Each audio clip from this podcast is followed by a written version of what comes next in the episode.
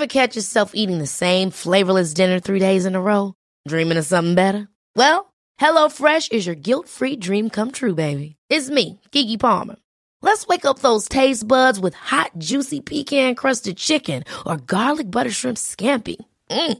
Hello Fresh. Stop dreaming of all the delicious possibilities and dig in at HelloFresh.com. Let's get this dinner party started.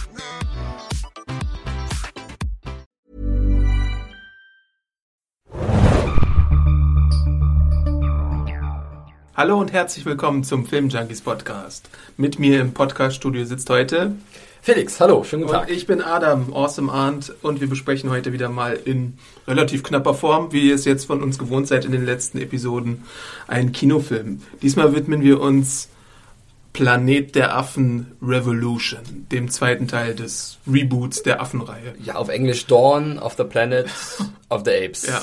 Der erste, der, der Vorgängerfilm hieß Rise of the Planet of the Apes Genau. und auf Deutsch Planet der Affen Prevolution, was irgendwie so ein ja. merkwürdiges Kunstwort war aus Evolution und Prä. Prä. ähm, wir müssen vielleicht auch noch eine kurze Sache erwähnen. Wir haben ja in den letzten Podcasts immer wieder Transformers 4 erwähnt, dass wir dazu irgendeiner PV gehen und so. Ja, wir haben den Film gesehen. Ja, ihr könnt meine Review, meine Filmkritik nachlesen auf filmjunkies.de.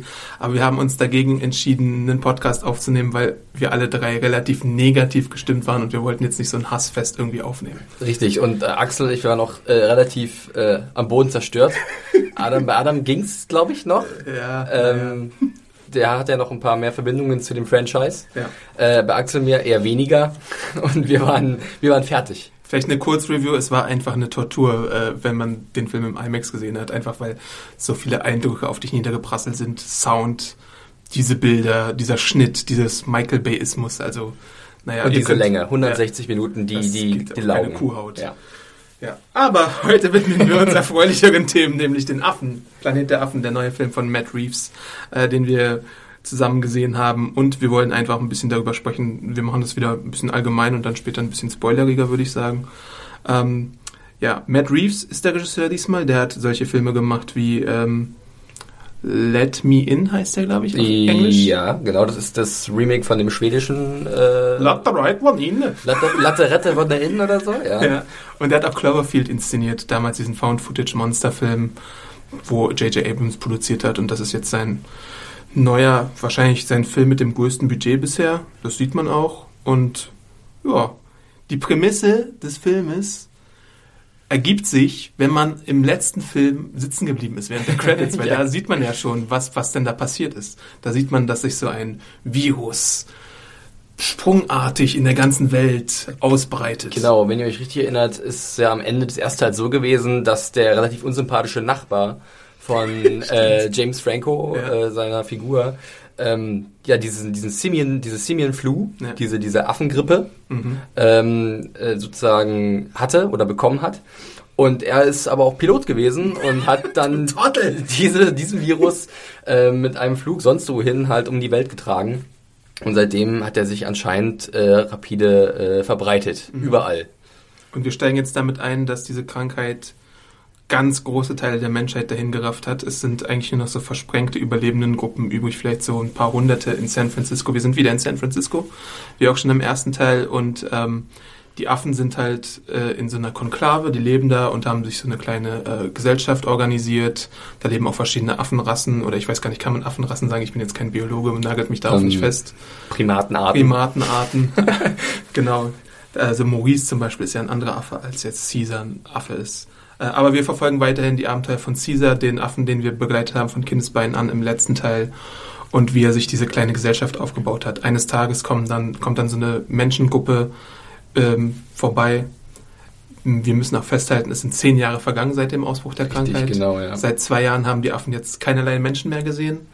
Und dann kommt es zur Begegnung mit den, mit den äh, Menschen und den Affen und dabei kommt ein äh, Mensch, der eine Waffe in der Hand hat, mit einem Affen in Berührung und hat Angst und schießt auf den. Und dieser Affe ist halt einer der Affen aus Caesars Gruppe und dann kommt es fast zum Konflikt. Richtig, das ist so ein wenig der Anstoß oder Stein des Anstoßes äh, in die Richtung, dass halt ähm, zwischen den Menschen und Affen äh, ein Konflikt sich anbahnen könnte. Und äh, Caesar setzt aber alles daran, äh, diesen, diese, diese Auseinandersetzung friedfertig zu lösen, weil äh, er sieht einfach keinen Sinn darin, seine eigenen Leute, also seine eigenen Gefolgsleute, die Affen, äh, in einem weiteren Kampf mit den Menschen äh, in Gefahr zu bringen und deren Leben zu riskieren. Mhm. Ähm, die Menschen wollen halt, ähm, weil sie halt auch schon sehr lange äh, in schlechten Bedürfnissen, wie heißt es? schlechten Bedingungen. Bedingungen leben, sorry, nicht Bedürfnissen, natürlich Bedingungen leben, ähm, wollen sich jetzt eine neue Energiequelle erschließen und dazu haben sie sich einen Staudamm auserkoren, den sie wieder fit machen wollen. Das passiert alles in den ersten 15 Minuten, deswegen können wir jetzt hier auch darüber sprechen. Und nun ist halt die Frage, lassen die Affen das zu? Kann man friedlich miteinander koexistieren oder gibt es da Reibung? Das ist, glaube ich, alles, was man jetzt zur Handlung wissen müsste, weil es ist klar, dass es dann zu einer Eskalation ja. kommt. Ne? Ja. Ja. Das war es jetzt ganz grob zum Inhalt. Weiter spoilern werden wir jetzt, glaube ich, erstmal nicht mehr, sondern erstmal unsere Eindrücke schildern, glaube ich, ganz ohne Spoiler. So, Felix. Ja. Ich äh, glaube, äh, wir hatten das ja schon so mal im Vorgespräch oder davor schon mal gehabt, das Thema vielleicht ganz gut, wenn wir uns ganz kurz daran erinnern, wie wir den ersten Teil fanden. Mhm. Ähm, und da sind wir, glaube ich, eine derselben Meinung, dass uns der ziemlich überrascht hat. Ja. Ähm, der kam ein bisschen aus dem Nix. Also ich bin Absolut. da auch mit nicht irgendwelchen speziellen Erwartungen reingegangen. Ich glaube, dazu muss man auch noch sagen, dass es da vorher diesen Tim Burton Affenfilm gab. Ja, stimmt. Mit im Mark Nachhinein nicht mehr so gut empfunden wird äh, oder rezipiert wird überhaupt. Und da war der halt dann wirklich eine super positive Überraschung.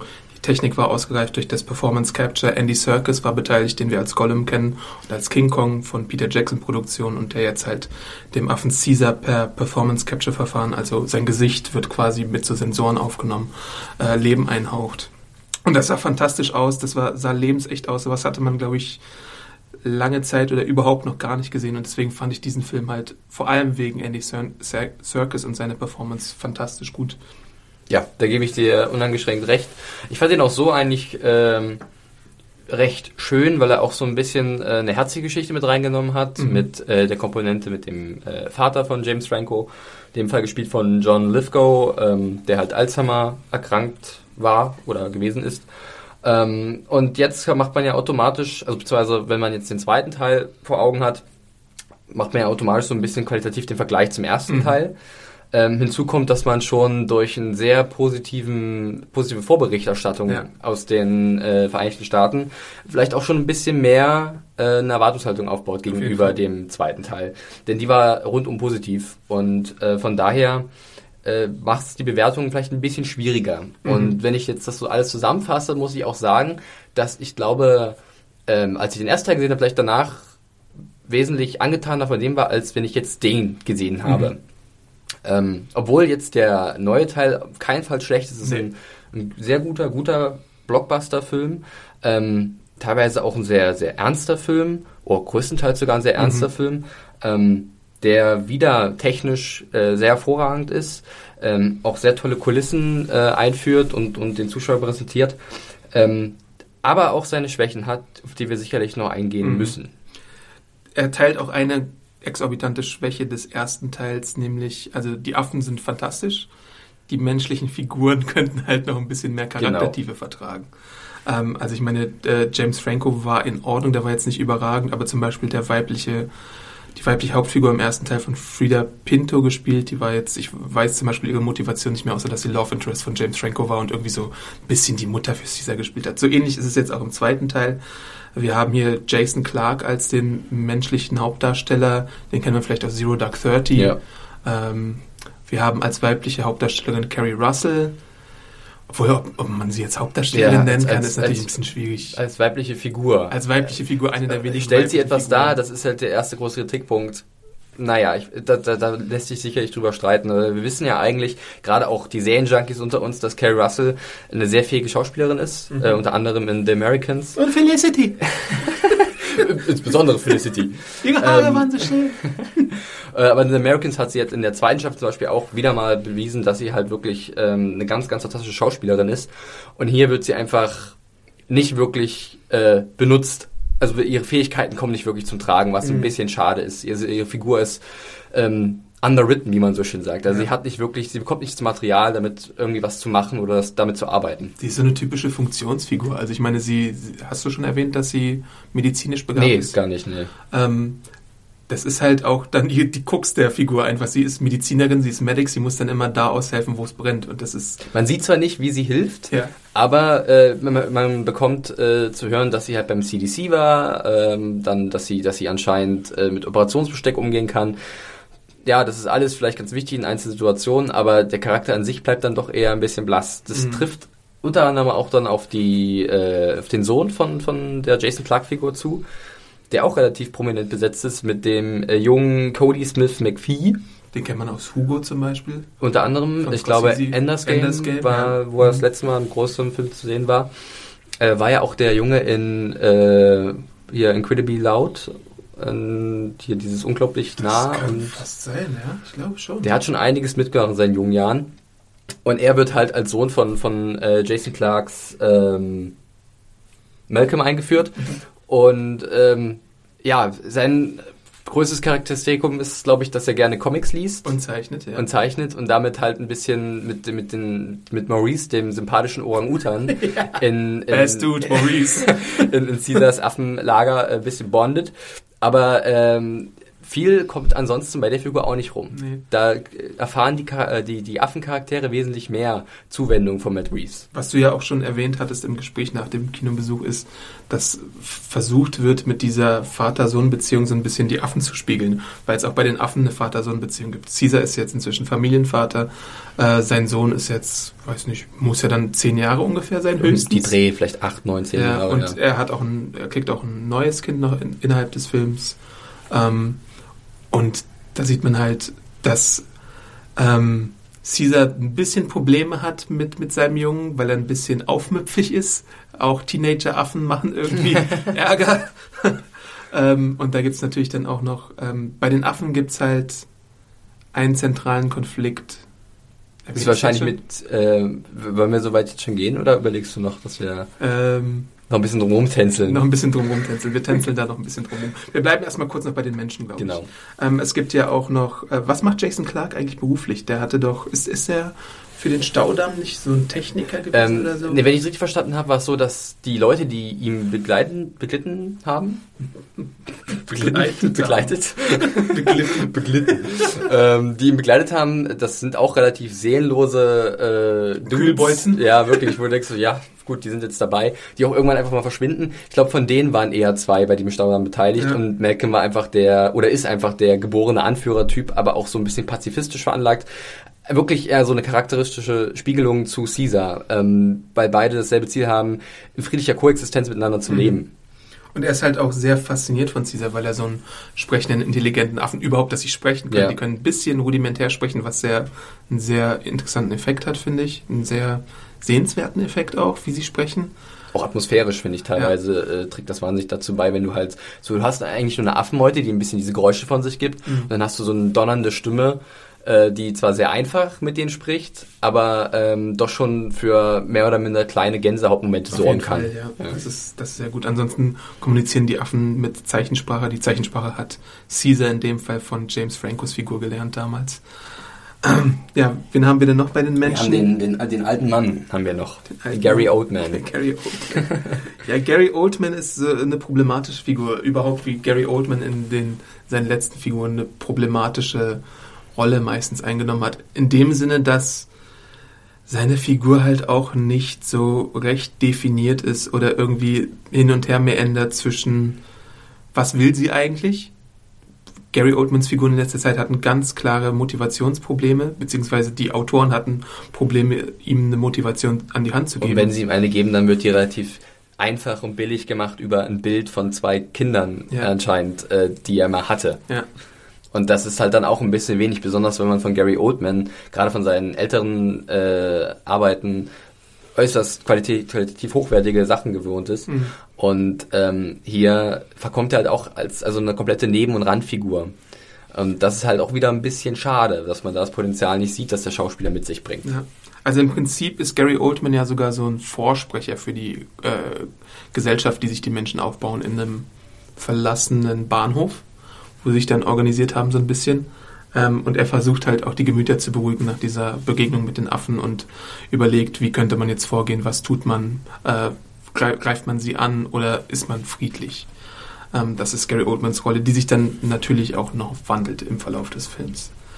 Ähm, was gibt es denn noch, worüber wir sprechen können? Wir können natürlich ein bisschen über die Effekte sprechen. Ähm, die Effekte sind eigentlich im Großteil des Films gut gelungen, finde ja. ich. Aber gleich kommen wir zu der Stelle, die Adam wahrscheinlich am meisten wirklich stört an dem kompletten Film. Es gibt aber die, die Einleitungssequenz, denn da kommen verschiedene Kreaturen aufeinander und das sind Affen, Wildtiere, also sowas wie Rentiere oder sowas, ich kann es jetzt nicht genau in der Spezies benennen, und ein Bär. Und ich finde, in dieser einen Eröffnungsszene ist einfach zu viel CGI drin und es ist, äh, verkommt dann zu so einer CGI-Wolke bzw. Welle, wo du dann ganz klar siehst, das hier ist alles CGI und das, ich weiß nicht, ob es der gelungenste Einstieg für so mhm. einen Film ist. Später im Film äh, ist alles, sieht alles oder fast alles ziemlich gut aus. Ja, aber sie, sie fahren dann die Effekte halt ein bisschen runter ja. und vertrauen auf ihre guten Kulissen mehr, als dass sie halt überall mal einen Effekt reinhauen ja. oder so. Aber hier sind es halt drei verschiedene Tiere, die alle drei ganz klar am Computer entstanden Von Andy Serkins gemotion captured wurden. Sowohl das Rentier als auch der Bär als auch Caesar. Und die, die Szene hat natürlich auch eine, eine Funktion und die funktioniert, die Funktion, aber wie das CGI halt äh, dargeboten wird, hat mir nicht so ganz gut gefallen. Also da hatte ich leichte Probleme beim Einstieg des Films. Aber die Funktion der Szene ist halt in Ordnung, weil da werden die Affen vorgestellt und es wird, wird ein, äh, ein Affe wird auf bestimmte Weise gekennzeichnet und dann wird auch noch klar gemacht, wie ist jetzt so das Machtverhältnis äh, beziehungsweise die Stellung der Affen untereinander. Es gibt dann nämlich Caesar, der ist ganz klar der Anführer im Affenstall. Und dann gibt es Koba, über den können wir jetzt kurz sprechen. Das ist nämlich sozusagen der Affe, den wir auch im ersten Teil schon kennengelernt haben. Der wurde von den Menschen im Labor gequält, dem wurden ganz arge Narben zugefügt. Und der ist der Menschenkritiker, der halt auch möchte, dass man gegen die Menschen vorgeht, zur Not mit Gewalt. Ähm, da kann man wieder ähnlich so ein bisschen diesen Vergleich ziehen zwischen den beiden menschlichen Figuren, Malcolm und ähm, der Gary Oldman-Figur, ja. Dreyfus ist sein Name. Und ähm, in dem Fall übernimmt sozusagen äh, Koba die Rolle von Dreyfus oder halt andersrum, ja. wie halt wie man es im Lager halt sieht. Aber ansonsten ist das Performance Capture wieder fantastisch, muss man sagen. Also ich meine, sämtliche Affenszenen, auch in der Nahaufnahme, sehen super aus. Das ist, das ist einfach toll. Hätten sie die Anfangsszene irgendwie ganz leicht anders ja. angestellt, dann hätte ich gar kein Problem damit gehabt. Das Ding ist halt auch, ich hab's noch, ich, hab, ich, hab, ich bin noch mal in mich gegangen, was in dieser Anfangsszene passiert und wie es transportiert wird, ist auch fantastisch. Weil es wird so ungefähr 15 Minuten lang nonverbal kommuniziert, beziehungsweise mit so ähm, Gebärdensprache. Ja, das ist toll. Wirklich. Aber, aber es ist einfach CGI Overkill. Ja. Ich glaube auch diese Anfangsminuten, das könnte bei vielen erstmal ein bisschen befremdlich wirken. Zum einen dieser CGI-Overkill, den du gerade angesprochen hast. Zum anderen aber vielleicht auch diese ähm, ganz bewusst gewählte Ruhe. Mhm. Dieses zehn Jahre sind vergangen, ähm, die Affen haben sich eingelebt, das ist jetzt eine geregelte Konklave, so wie du es mhm. beschrieben hast vorhin. Ähm, es gibt halt nicht mehr wirklich so einen äh, krass eklatanten Konflikt mit den Menschen, der am Ende des ersten Teils ja so angedeutet war ähm, oder, oder, auch, oder auch gezeigt wurde mit diesem Kampf um die Golden Gate Bridge. Äh, und jetzt ist halt alles ein bisschen ruhiger und bedächtiger, äh, nicht sehr viel, also Kommunikation ist alles nur über die Zeichensprache und das wirkt vielleicht teilweise ein bisschen träge, aber auf der anderen Seite auch recht atmosphärisch und äh, markiert irgendwie einen recht ja, ähm, speziellen Einstieg in den mhm. Film, der schon äh, gewisse Stärken halt gleich hat. Mhm. Ähm, abgesehen halt zum Beispiel von so einem kleinen, wie dieses CGI-Ding am Anfang, mhm. wo du halt ein bisschen rausgerissen Ist auch ver ver vernachlässigenswert, aber ja. ich meine, es ist eine kleine Schwäche, die man schon benennen sollte oder die mir halt ein bisschen wirklich den Einstieg nur in den Film erschwert hat.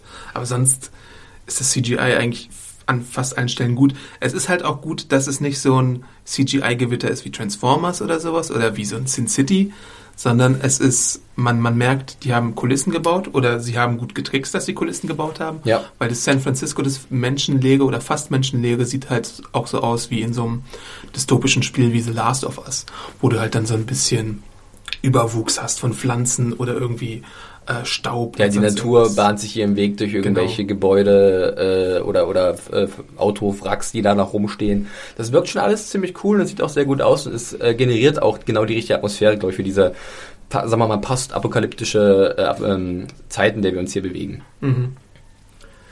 Ja, worüber können wir denn noch reden? Wir hatten die menschlichen Motivationen schon erwähnt. Ähm, Vielleicht, du hattest es gerade schon angedeutet, Ja.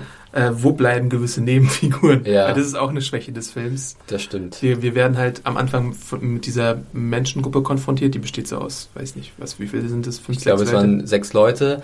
Ähm, Malcolm, die äh, Kerry Russell-Figur mit dem wunderschönen Namen Ellie, äh, der Sohn von Malcolm. Und dann noch drei generische äh, Typen. Einer davon ist Kirk Acevedo, bekannt aus Walking Dead oder Fringe. Oder Band of Brothers hat er auch Ja. äh, lang, äh, längere Rolle gespielt. Der spielt den, den Unruheherd Carver. Richtig, genau. Und ja, der ist auch verantwortlich dafür, dass der eine kleine Affe erschossen, äh, nicht erschossen, sondern angeschossen wird und dann so der Tumult entstehen kann. Genau. Ansonsten ist das alles relativ, äh, also die Figuren da relativ ersetzbar und, und äh, gesichtslos. Ähm, einer, der, der, der dunkelhäutige äh, Kumpel, der mit dabei ist, der darf da mal ganz kurz tanzen, als die Elektrizität wieder läuft in einem naheliegenden Tankstelle. Aber ansonsten fehlt da irgendwie ein bisschen die, die Substanz. Ja, Mhm. Das hat alles irgendwie auch nicht so viel Gewicht. Besonders ist auch bezeichnend, dass halt gerade ähm, diese Figuren zwischendurch im Film, zumindest zwei von diesen dreien, einfach verschwinden. Ja. Und es wird nicht erklärt, wo die halt hin sind. Und das zeigt auch, wie egal anscheinend diese Figuren gewesen sein müssen. Also ich erwarte nicht, dass so welche Nebenfiguren die, die, die, die perfekteste Charakterisierung bekommen. Dennoch ist es ein bisschen faul. Und wenn du dann schon siehst, dass selbst die, sagen wir mal, wichtigeren Nebenfiguren, wie zum Beispiel Carrie Russell, äh, ihre Figur Ellie oder, oder der Sohn von Malcolm, oder Gary Oldman auch relativ einfach abgefrühstückt werden, dann hinterlässt das so in der Richtung zumindest einen kleinen Fadenbeigeschmack. Mhm. Man möchte aber, glaube ich, auch einfach, also ich meine, das ist, als Regisseur verstehe ich auch äh, das, das Problem, weil man sieht einfach, dass die Affenszenen wunderbar Ja, funktionieren ja.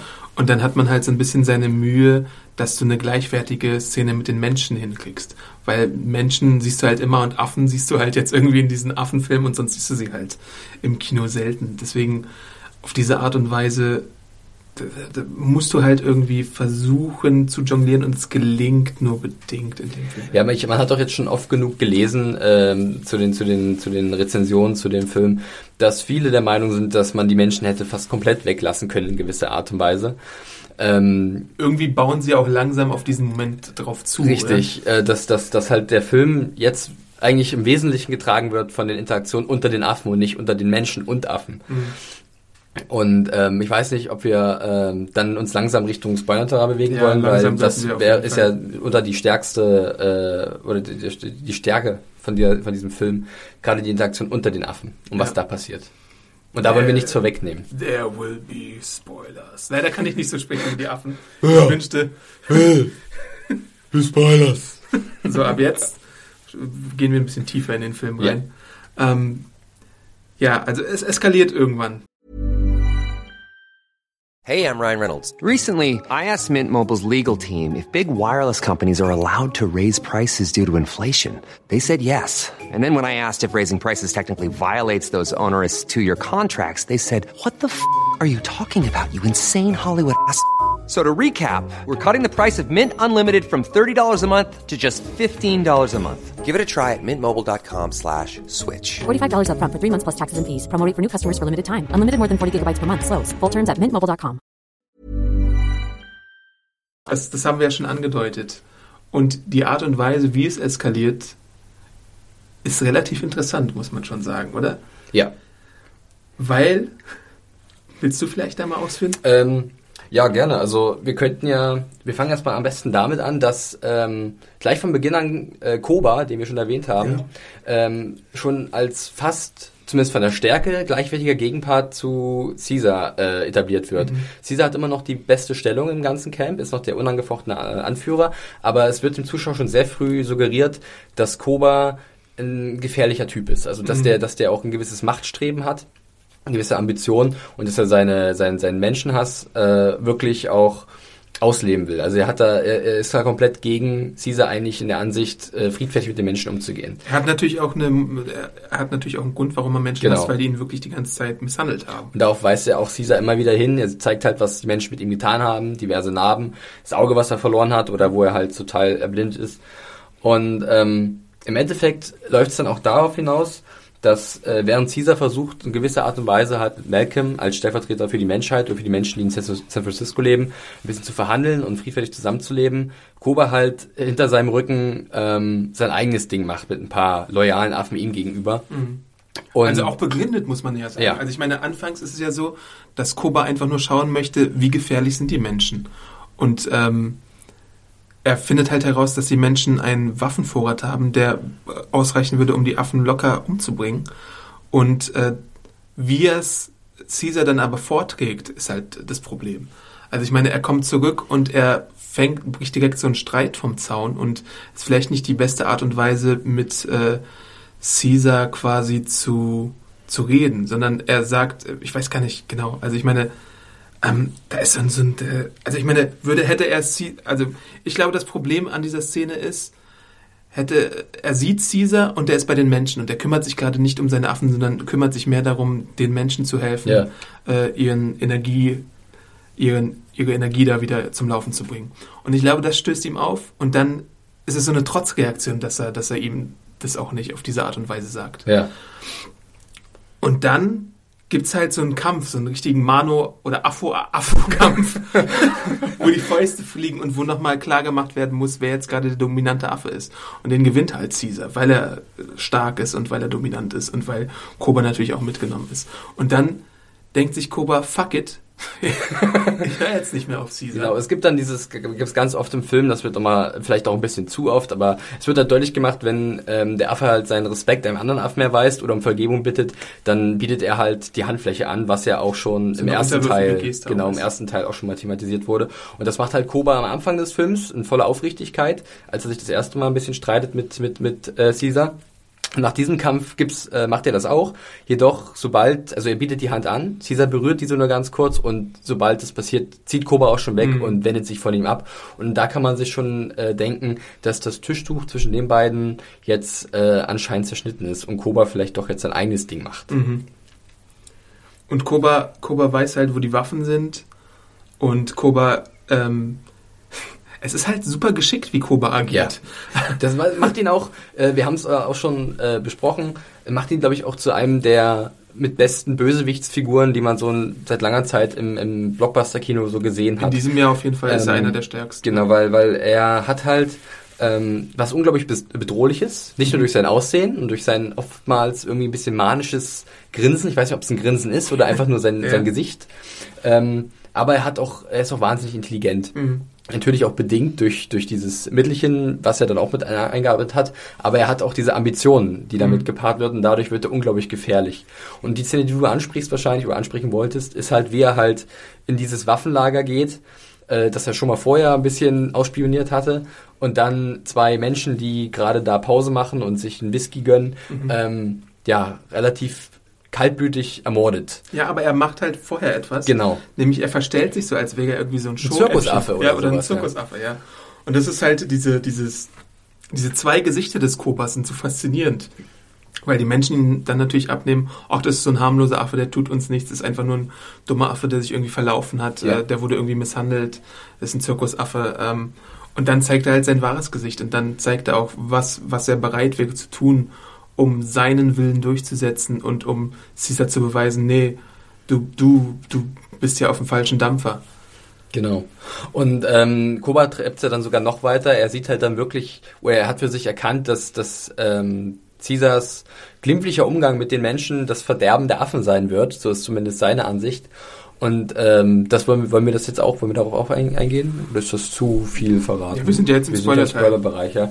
Ähm, und zwar kümmert er sich dann zum einen um, um den Carver, der Mhm. schon äh, zuvor von den äh, Malcolm und seiner Crew ausgeschlossen wurde aus dem Affenlager, weil Carver halt auch einer war, der gesagt hat, den Affen vertraue ich nicht ähm, und, und den dürfen, mit denen dürfen wir nichts anfangen. Die werden uns fast der Koba auch schon wieder. Der so, so ein bisschen es gibt ja immer diese, diese. Spiegelung Genau, zwischen ja. den Affen und den Menschen. Und Kaba wird dann aber äh, auch in einer sehr gespenstischen Szene äh, von Koba äh, der Garaus gemacht. Mhm. Ähm, und ähm, er wird dann sozusagen als Strohmann benutzt, ähm, um ein Attentat auf Caesar auf die Menschen zu schieben. Mhm. Und zwar ähm, spielt sich die Situation so zu, dass äh, eigentlich erst alles gut scheint. Äh, Caesar seine äh, Affenfrau, seine wie man es auch bezeichnen Ja. möchte.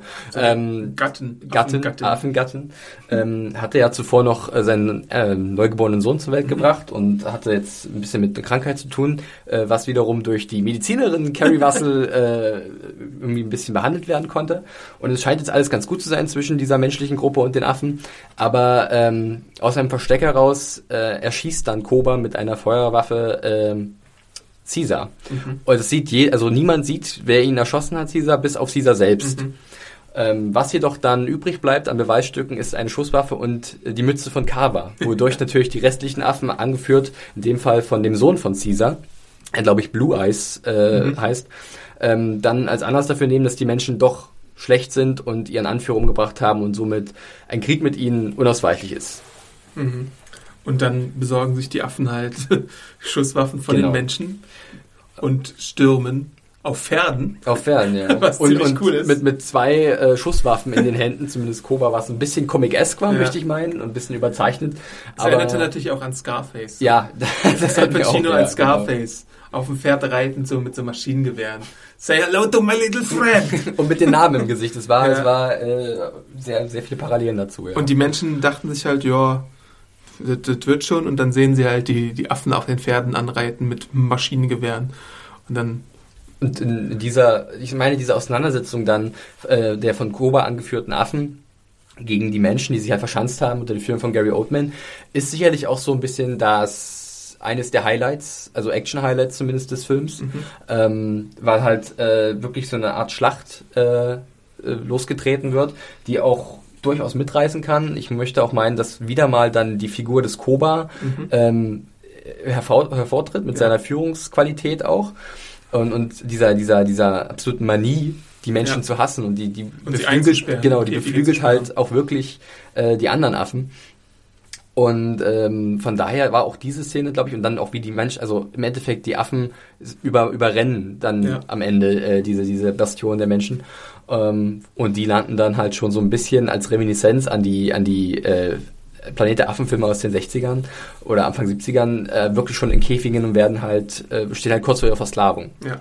Eine Highlight-Szene für mich ist dabei, bei diesem ganzen Angriff auf die Affen, ähm, die Panzerszene. Hm. Also die Menschen haben dann einen Panzer und das ist dann so die Hoffnung für die Menschen kurzzeitig und dann sieht Koba diesen Panzer und übernimmt ihn, da sitzen zwei Menschen drin und ähm, A, wie Koba, wie kaltblütig Koba mit den Menschen da äh, vorgeht Ja. und B, aus welcher Perspektive die Szene dann gedreht wird und wie du, das ist so eine Art, ist nicht wirklich Point-of-View-Shot, weil du siehst die ganze Zeit Kobas Gesicht. Es, ist, es, es sieht so, meinst du das, wo die Kamera so Ja. auf dem Geschützturm Ja, ja. befestigt ist und der Geschützturm, also dieses Fahrzeug ist sozusagen nicht mehr wirklich kontrolliert Ja. und es steuert so auf das Tor dieser Bastion zu von den Menschen und ähm, die Kamera bleibt aber genau an diesem Punkt Ja. und dreht sich mit dem Geschützturm Ja. und fängt sozusagen dieses komplette Chaos, Ja. was so ein bisschen äh, in, in der Dunkelheit mit viel Feuer und, und viel äh, Lauten und diese ganzen Affen, die halt diese Mauern erklimmen ähm, und dadurch, das, das ist schon so ein arg ges- gespenstisch und sehr atmosphärisch in dem Moment, ja. Mhm. Fand ich auch, ja. Ja, ich weiß ja nicht, ob wir immer noch weiter spoilern sollten. Es gibt dann halt noch eine weitere Wendung im Film. Ich weiß gar nicht, ob wir die jetzt auch noch verraten müssen, aber der Film muss ja auch irgendwie enden. ne?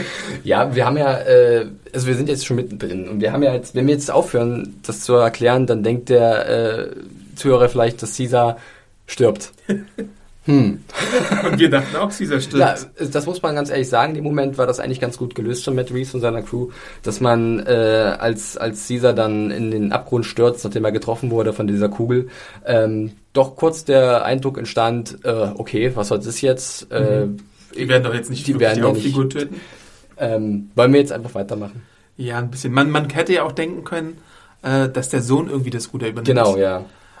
Aber es gibt dann halt eine andere Lösung, nämlich die Menschen finden den angeschossenen Caesar unter den Trümmern und wir haben ja Medicine Woman Carrie Russell. Medic! Und die versucht dann äh, Caesar wieder auf den Damm zu bringen. Und das gelingt auch, weil Caesar ist halt die einzige Hoffnung. Koba ähm, hat nicht nur die Menschen in Käfige eingesperrt, sondern auch die äh, Loyalen Affen. loyalen Affen. Caesar, ja. genau. Darunter Maurice. Maurice!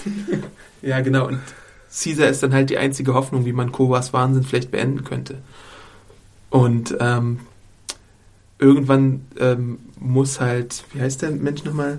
ähm, Malcolm. Jason Clark Malcolm, muss Operationsbesteck aus dem Bahnhof holen von, von, von, von seiner Freundin bzw. Frau und begegnet dabei Blue Eyes, der auch in diesem Moment noch loyal ist zu Koba, äh, weil er halt denkt, äh, die Menschen hätten äh, seinen Vater getötet. Aber dann erfährt er, nein, es war Koba und dann gibt es halt so die Wendung, dass er äh, mit den Menschen kooperiert und der große Racheplan bzw. das große Comeback geplant wird für die guten Affen in Anführungszeichen. Wo man ja auch bei Blue Eyes sagen muss, das fand ich jetzt auch nicht so interessant, dass er sich ja auch schon ein bisschen gewandelt hatte, schon als Koba dann den Angriff durchgeführt hat mit den anderen Affen. Man hat schon so ein bisschen gemerkt, dass er ein bisschen zögerlich ist. Die Blicke halt immer. Genau, und, und das ist halt auch ganz gut, dass das dadurch transportiert wird, allein durch Blicke und ein bisschen Gestik und Mimik, dass doch auch Zweifel äh, beim Sohn von äh, Caesar entstehen, inwiefern Koba mit seiner äh, neuen Regentschaft den richtigen Weg eingeschlagen hat. Auch, weil er mit ansieht, dass Koba halt einen eigenen Affen ähm, in den Tod äh, schmeißt und dadurch gegen eine der Grundregeln Ja. äh, verstößt, die Caesar halt von Anfang an etabliert hat, und zwar Ape do not kill Ape. Ja, Ja, aber diese Regel bricht halt Koba und dann ist die Kacke am Dampfen. richtig. Nebenbei gibt's halt auch noch Hoffnung aus dem Lager der Menschen, weil die sind halt auch noch nicht alle versklavt. Unter anderem ist Gary Oldman, Dreyfus immer noch am Leben und plant den ähm, eigenen Unterschlupf mit C4 in die Luft zu sprengen. Und das findet dann halt Malcolm heraus und versucht Zeit zu gewinnen. Aber indem er auch mit vorgehaltener Schusswaffe argumentiert, aber Dreyfus lässt halt nicht so ganz mit sich reden und denkt sich, äh, wir haben Hoffnung auf Kontakt mit der Außenwelt. Zwischendrin wurde natürlich auch der Staudamm zum Laufen gebracht, also dass die Kommunikation wieder angegangen werden kann. Die sagen, dass sie Kontakt aufgenommen haben mit einer Militärbasis, die vielleicht demnächst einfällt. Und da ist dann halt auch die Entscheidung, ähm, geben Sie Caesar eine Chance, mit ihm zu reden oder beziehungsweise die Sache unter Affen zu klären oder sprengen Sie diese ganze Sache in die Luft? Und weil es halt ein dramatischer Film ist, Ja. muss natürlich auch noch was explodieren. Und äh, so kommt es, dass der Kampf eine Mischung ist aus Rettung aus dem explodierenden Wrack da und Kampf Affe gegen Affe. Genau, nochmal die Machtverhältnisse zu klären. Caesar ist schwer angeschlagen. Koba äh, ist gerade auf dem Höhepunkt seiner Macht und hat halt, äh, will auch die nicht wieder abgeben. Und so kommt es halt zum kleinen Showdown. Kleinen großen Showdown. Ja. ja, da sind wir eigentlich dann auch schon fast durch mit, Ja. dem, mit dem Film. Genau, also wenn man jetzt mal diese Geschichte an sich ähm, so kurz Revue passieren lässt oder diese Einzel diese, dieser Aufbau der Handlung, ähm, bin ich auch schon ein bisschen zum Schluss gekommen, dass es von diesen klassischen Storybeats doch relativ einfach ist. Also auch dieser, diese, diese Konflikte, die etabliert werden, ähm, dass halt aus dem eigenen Lager jemand unzufrieden ist mit dem Anführer, er steigt empor, Verrat unter den eigenen Leuten, zu eigenen Affen, äh, dann äh, das Comeback in gewisser Art und Weise. Äh, Das war schon jetzt vielleicht nicht die, die, die, die einfallsreichste äh, oder der einfallsreichste Entwurf einer Geschichte oder einer, einer, einer, einer Handlung. Aber man muss halt sagen, dass gerade äh, was Das ist was besser als die Alternative, die wir zum Beispiel auch in The Raid besprochen haben, wo es viel zu überkomplizierte Ja. Fraktionen gibt Genau, oder richtig. Konflikte gibt. Es funktioniert halt hier. Also Ja. es ist einfach, aber es funktioniert. Und es funktioniert gerade in den Szenen, wie wir es schon oft gesagt haben, mit den Affen besonders gut. Keep it simple, stupid, muss man vielleicht sagen. Ja. Und es, es funktioniert wirklich, weil äh, es sind so Bruderkonflikte, es sind so Familienkonflikte. Ähm, ähm, es ist natürlich manchmal auch so simpel von wegen Krieg ist nicht gut ein K. Ja. Äh, solche Geschichten, wir können doch alle in Frieden miteinander leben, wenn wir uns auf irgendwie wenige Grundregeln einigen, wie zum Beispiel wir töten einander nicht, was eine gute Idee ist, ob Ja. man Affe ist oder Mensch. Ähm, ja, aber es geht halt nicht. Und dann ähm, durch diesen, durch diesen übermütigen Affen, der vorgibt, jemand anders zu sein, kommen halt Menschen und Affen in Konflikt, obwohl sie jetzt irgendwie zehn Jahre quasi äh, Frieden oder mh, Nicht mal sich bewusst waren, dass Genau. es vielleicht die anderen noch gibt oder Ja. wo die sich befinden, ja. Ja, und es, es, ist ja dann halt auch so, die sind dann auch zum Konflikt verdammt, weil sowohl Affen als auch Menschen Fehler machen. Also Koba, na, im Prinzip ist es ja gar nicht Koba, der den, erst, der den ersten Schuss macht. Es ist, der erste Schuss geht vom Menschen aus. Richtig, ja. Koba macht die erste Retaliation oder wie nennt man das, der, den ersten Rückschlag. Gegenstoß, Gegenstoß. Gegenschlag, ja. Ja, und dann eskaliert es halt und dann weiß man halt nicht mehr, wer ist jetzt schuld. Man kann es auch gar nicht mehr verorten, weil nur die wenigsten eingeweiht sind, wer überhaupt wirklich jetzt die Schuld trägt. Also der Film steuert dann auch natürlich auf eine Fortsetzung hin, glaube ich. Der heißt ja jetzt nicht umsonst äh, Dawn. Dawn of the Planet of the Apes, Genau. weil es irgendwann ja mal zum Planet der Affen kommen muss, wo die Menschen dann wahrscheinlich in Ketten liegen und irgendwie nur noch äh, eine untergeordnete Rolle spielen. Irgendwann wird es dann halt so sein. Ja. Ja.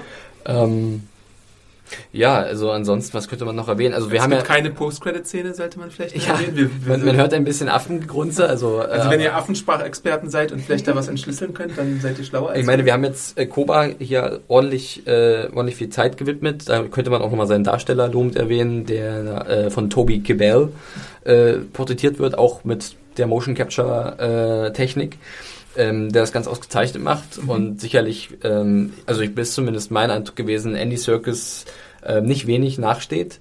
Obwohl äh, mir gefällt halt immer bei der Caesar-Figur, er hat immer was sehr Erhabenes, so Majestätisches durch, ein, durch eine Art arrogante, aber vielleicht auch eher selbstbewusste Körperhaltung. Und die wird ja wirklich durch Andy Serkis getragen.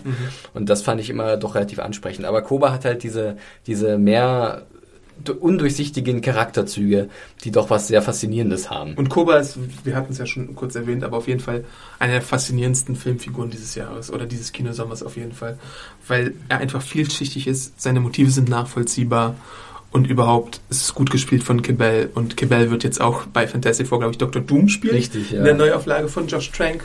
Also der hat vielleicht noch eine gute Karriere vor sich, obwohl mal sehen, wie sich Fantastic Four im Ja. Box Office schlägt. Da muss man abwarten. Aber es ist auf jeden Fall ein guter, muss man dazu ja, sagen. auf jeden Fall. Was mich ein bisschen überrascht hatte, war zum Beispiel, dass äh, die doch relativ bekannte Judy Greer Mhm. eine kleine Rolle hatte. Und zwar hat sie die, die Frau von Caesar gespielt. Cornelia ist, glaube ich, ihr Name. ähm, hat die doch wie wirklich fast alle weiblichen oder wie alle weiblichen Figuren in diesem Film, von denen es, Es gibt ja nur eine weibliche ja, es gibt, Figur, es die gibt einen Namen hat. richtig, genau. Ähm, ähm, aber hat auch nicht viel zu tun gehabt. Also sie war halt krank die ganze Zeit Mhm. und hat halt ihr Kind geboren. Das Kind ist auch sehr witzig in einer Szene. Das stimmt, Fall. das Affen, Affenbaby ist äußerst, das ist der klassische Oh-Faktor. Oh. Ja. Ja, Und sonst, also ich meine, ich würde mir den dritten Affenteil angucken. ja. Ähm, er hat mich jetzt nicht so super umgehauen wie der, wie der erste, aber insgesamt fand ich ihn doch sehenswert, muss ich sagen. Jo. Vielleicht nicht mein Lieblingsfilm des Sommers, aber auf jeden Fall solider, überdurchschnittlicher Unterhaltungs-Blockbuster-Film. Ja, das unterschreibe ich, glaube ich, genau so. Da muss ich das nicht nochmal sagen. Er war halt, ne, das, das, das Ding ist halt, er ist, wie du auch schon eingangs erwähnt hast, ernst. Und deswegen ist er nicht so kurzweilig wie ein Edge of Tomorrow zum Beispiel. Glaube Edge of auch, Tomorrow ja. war ja sehr spaßig, weil er immer mit dieser Wiederholung gespielt hatte. Ein X-Men, da bin ich halt Fanboy, das gefällt mir genauso wie ein ähm, Captain America, ja. äh, wo du halt eine Mischung aus Spaß und krassen Action-Szenen hattest und überhaupt so den Geek-Faktor. Ähm, ja, aber ich meine, es ist es am ehesten vergleichbar ist er fast mit Godzilla, obwohl ich ihn persönlich höher als Godzilla einordnen Ja. würde, weil bei Godzilla die Figuren irgendwann so ohnmächtig sind und einfach nur so äh, Schachfiguren, die halt nichts mehr auslösen können gegen diese großen Monster. Und hier können die Affen zumindest ein bisschen, also die haben. Hm. Warte mal, das muss ich jetzt nochmal überlegen. Ja. Ich, ich äh, überlege, ich versuche das zu überbrücken. Ähm, ich finde den Godzilla-Vergleich auch ganz okay, also in dem Sinne, wie ich es bewerten würde. Ich sehe es ähnlich. Also ähm, ich bin ja der Meinung, dass wir dieses, äh, diesen Sommer ordentlich viel Blockbuster, also viel, wir hatten einen guten Output. Die Godzilla-Figuren sind halt nur noch Statisten irgendwann. Und hier, Caesar kann halt was bewirken zum Ja. Beispiel. Und ein Koba könnte auch was bewirken, wenn man miteinander reden würde. Ja. Also hier, der, der, bei Godzilla hast du halt dieses übermächtige Wesen, was dann einfach wie eine Naturgewalt durchwalzt. Und hier könnte man, wenn man miteinander reden würde oder wenn man sich auf irgendwas verständigen würde, eine Lösung erlangen. Obwohl Caesar da auch so eine relativ pessimistische Abschlussrede hält. Ja, Aber es ist halt sehr interessant, was hier noch so für Möglichkeiten äh, im Raum stehen. das ist richtig, ja. Ja, ich, ähm, ja, was ich halt nur kurz sagen wollte, weil wir das Thema gerade hatten mit den Blockbustern in diesem Jahr. Ähm, ja, ist bei mir auch, glaube ich, nicht eines der, also da fand ich zum Beispiel auch Age of, Age of Tomorrow kurzweiliger, wenn man den Vergleich bringen, wie du es gesagt hattest. Und ich würde es auch eher in die Kategorie Godzilla von, vom, vom, vom Ton und von seinem, von seinem Tempo äh, einordnen. Was jetzt überhaupt nicht schlecht ist, ist also, ähm, ich finde, es ist ein, auch wie du es gesagt hast, ein, ein guter Blockbuster, der, ähm, dessen ernster Ton mir gefiel, äh, und, und, und der halt auch eigentlich gerade was, was, was technisch, technisch hat wahnsinnig viel Gutes angeboten. Und auch ähm, die, zumindest die Affenfiguren äh, waren sehr, sehr äh, nachhaltig rübergebracht und haben mir Spaß gemacht. Ich freue mich auch, dass er 500 Millionen Euro schon am internationalen So viel schon. Das ist ordentlich, ja. Ist natürlich kein Vergleich zu der Scheiß eine Milliarde, die Transformers 4 eingenommen hat, aber naja. Die sollten Spielfiguren herstellen, die Planet der Affenmenschen. Ja. Einen Nebel starten. Hasbro, mach was. Ja, das waren unsere Gedanken zu äh, Planet der Affen Revolution. Dawn of the Planet of the Apes. Ja. Ihr könnt uns natürlich äh, Feedback hinterlassen über podcast.serienjunkies.de oder auf Social Media Kanälen wie Twitter, unserem bevorzugten Kontaktkanal folgen. Wo findet man dich da, Felix? Man findet mich auf Twitter unter dem Handle äh, @johnferrari anstelle eines Js ein Y. Und mich findet man als Awesome Arndt auf Twitter. Folgt mir gerne, hinterlasst Feedback, äh, hinterlasst Kommentare bei YouTube. Sagt uns gerne, was ihr iTunes-Bewertungen unter dem Newsartikel. Ganz Ihr genau. könnt uns auf ganz viele verschiedene Art und Weisen erreichen. Jo. Sagt uns einfach gerne mal, was ihr vielleicht hören wollt im Podcast. Vielleicht lässt sich da noch was machen. Also wir haben jetzt auch noch Wie ein, euch zwei. der Film gefallen hat, ist Genau. auch ganz wichtig. Wir haben jetzt auch noch ein, zwei Sachen in der, in der Pipeline. Wir sagen mal noch nicht genau, was es ist. Dann ist die Überraschung schöner. Und wir kommen nicht in irgendwelche brenzligen Situationen. Wie bei Transformers. Gut, vielen Dank fürs Zuhören und bis zum nächsten Mal. Tschüss. Ciao.